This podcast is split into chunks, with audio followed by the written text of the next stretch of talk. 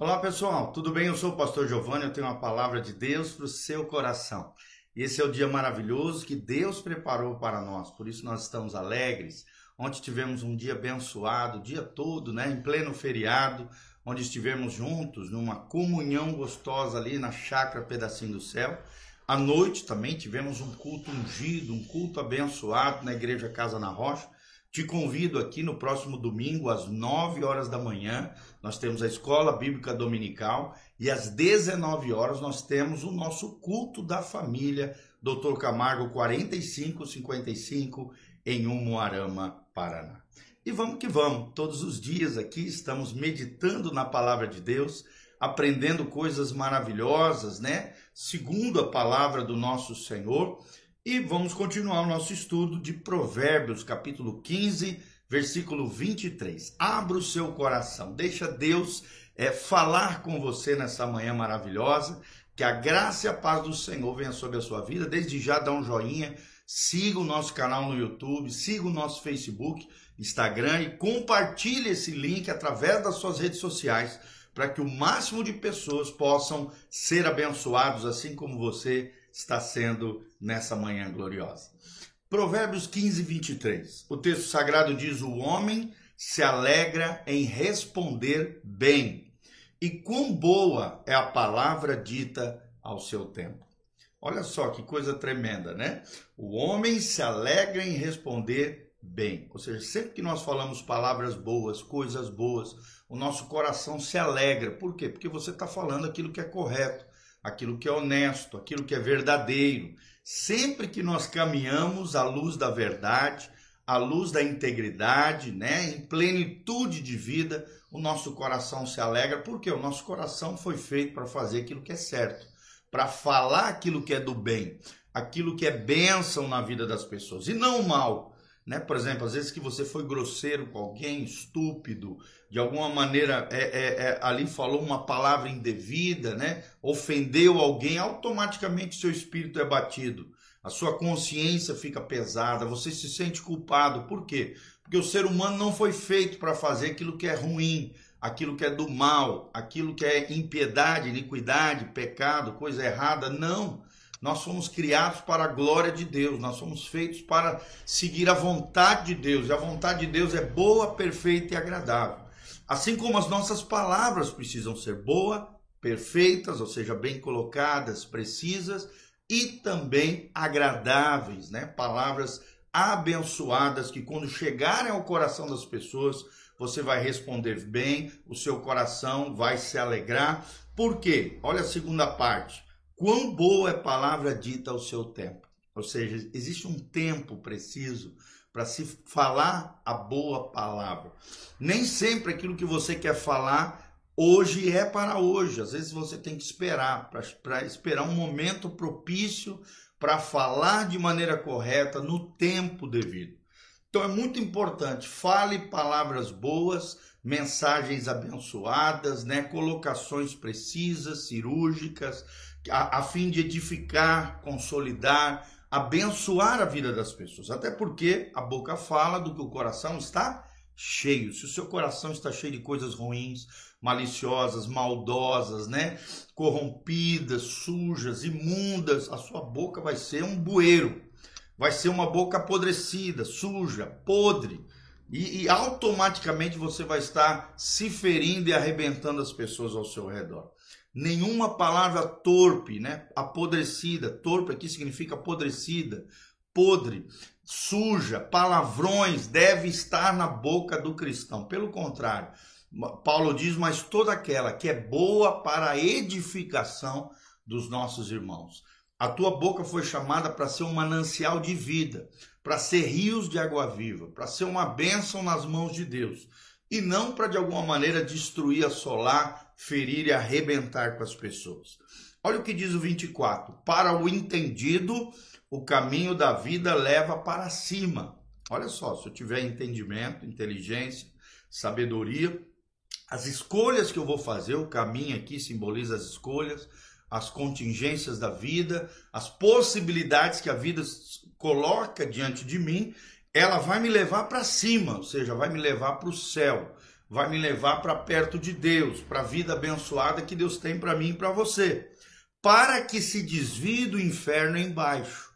Ou seja, se eu usar o entendimento, a sabedoria, a inteligência espiritual, eu vou fazer escolhas precisas, vou trilhar o caminho de vida eterna, automaticamente eu vou me desviar do inferno e vou estar caminhando na direção de cima, rumo a Canaã celestial, o céu maravilhoso, o regaço de Deus, as mansões eternas, né? O lugar onde da presença gloriosa do nosso Deus, o lugar que Deus tem preparado para nós.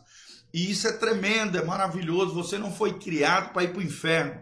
Você não nasceu para ir para o Hades, né? para o lugar de tormentos eternos, onde o fogo não se consome, onde haverá choro e ranger de dentes, onde haverá tristeza, dor e angústia por toda a eternidade. O inferno não foi feito para o ser humano, mas sim para Satanás e os demônios, os, os anjos caídos que são os demônios.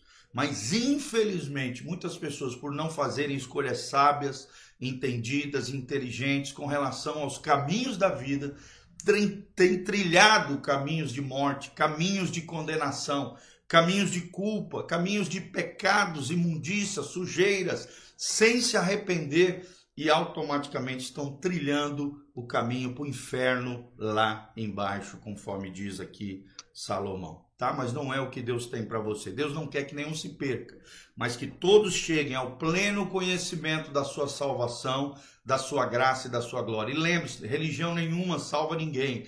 Quem salva é uma pessoa, Jesus de Nazaré, o autor e consumador da nossa fé, o Senhor e Salvador da nossa alma, aquele que deu a sua própria vida na cruz do Calvário por mim e por você, para que nós tivéssemos vida e vida em abundância. Olha o que diz o versículo 25 de Provérbios 15: O Senhor desarraiga a casa dos soberbos, mas estabelece o termo da viúva. A viúva aqui são os menos favorecidos, né? Aquela pessoa, principalmente naquela época, que perdia o seu marido, a fonte da sua renda, automaticamente às vezes passavam, se, a, se não fosse amparada pelos seus familiares, pelos seus entes queridos, passava por necessidades extremas porque perdia a fonte da sua renda, que era o seu marido.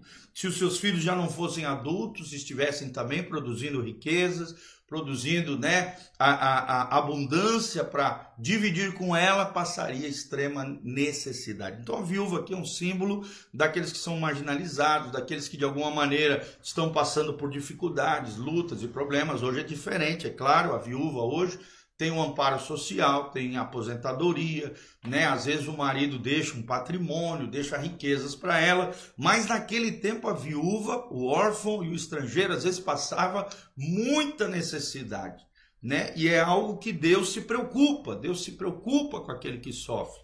E por isso a Bíblia diz que Deus estabelece o termo, ou seja, os limites da viúva, no sentido de que cuida, provê, sustenta, a viúva, os marginalizados, aqueles que sofrem, aqueles que de alguma maneira estão padecendo por alguma situação trágica, alguma situação difícil que a vida os impôs. A Bíblia diz em Salmo 68, versículo 5, que Deus é pai de órfãos e juiz das viúvas.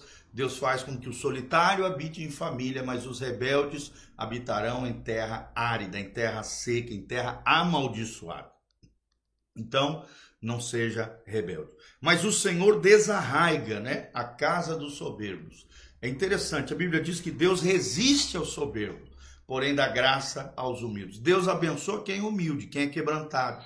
Mas o soberbo, né? A Bíblia diz: a soberba procede à ruína, à queda, à destruição. E é o que a Bíblia está dizendo: o Senhor faz questão de desarraigar. Desarraigar aqui é tanto é permitir que ele tropece, que ele tombe, para que caia em si, se quebrante na presença de Deus, mas também desarraigar fala de tirar com raiz e tudo, ou seja, tirar a sua própria vida. O orgulho pode matar, o orgulho pode. Quantas e quantas pessoas foram mortas morreram de forma trágica porque não ouviram os conselheiros, às vezes não ouviram seus pais, não ouviram pessoas que Deus enviou na sua vida e por causa da sua teimosia, o seu orgulho, a sua soberba, a casa do soberbo foi desarraigada, foi desalojada, ou seja, foi tirada, perdeu a vida, perdeu, né, as suas, às vezes as suas riquezas, suas posses, suas famílias, Quantas e quantas pessoas se arrebentam por causa da soberba? Soberba, altivez, arrogância, né? Tudo isso é a mesma coisa, né? Aquela pessoa que tem uma atitude prepotente, arrogante, altiva, que gosta de pisar, massacrar os outros, se acha acima do bem e do mal, não escuta ninguém, é teimoso. Nós não podemos ser assim, porque a casa dos soberbos será desarraigada. Mas o justo será abençoado, habitará na terra e Deus o abençoará. Amém? Que Deus abençoe essa palavra ao seu coração, que você sempre tenha um coração humilde, quebrantado, na presença do nosso Senhor. Glória a Deus. Nós estamos aqui debaixo deixando todas as informações para que você possa contribuir nesse ministério pastoral, investir né, no reino de Deus e de alguma maneira contribuir com aquilo que Deus está fazendo. Desde já, vem nos visitar, aqui debaixo tem todos os horários do culto, todas as informações para que você possa estar conectado, participar, se envolver conosco nesse lindo ministério que Deus está estabelecendo. Se você quiser fazer isso, vem estar conosco, participe, semeie, se, le se levante como um cooperador fiel, mas também se envolva conosco na obra linda que Deus está fazendo. Desde já um grande abraço, que Deus te abençoe, em nome de Jesus, na presença do Senhor. Amém, amém e amém.